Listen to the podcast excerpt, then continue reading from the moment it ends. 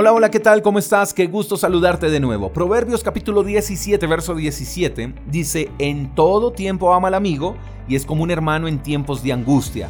Este quizás es uno de los pasajes de la Biblia más conocido por los cristianos. Lo dedicamos en amor y amistad. Cuando encontramos un súper amigo se lo describimos hasta con adornos.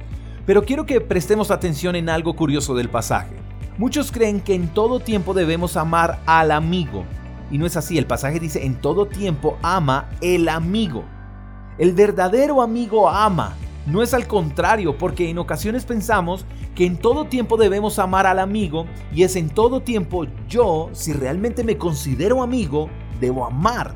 Porque es fácil exigir cuando tenemos amigos, si mi amigo de verdad me ama, entonces debe estar conmigo en todo tiempo. Y somos nosotros los que tenemos que amar si nos consideramos realmente amigos. Amar en todo tiempo es ser leal todo el tiempo. Es como los votos matrimoniales, en la riqueza y en la pobreza, en la enfermedad y en la salud, en la abundancia o en la escasez, hasta que la muerte nos separe. Así tal cual, ama al verdadero amigo. Dice el pasaje que alguien que ame de esta manera es como un hermano en tiempo de angustia. Un hermano en tiempo de angustia significa que siempre tendrás en quien refugiarte.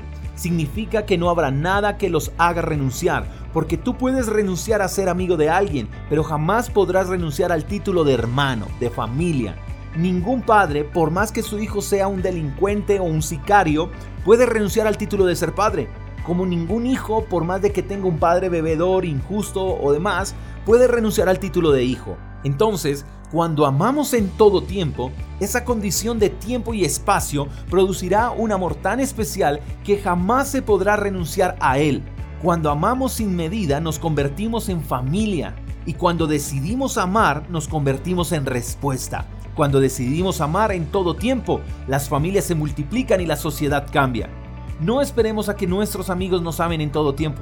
Amémoslos a ellos en todo tiempo y seamos como un hermano en tiempos de angustia. Espero que tengas un lindo día, te mando un fuerte abrazo, hasta la próxima. Chao, chao. Gracias por escuchar el devocional de Freedom Church con el pastor J. Echeverry.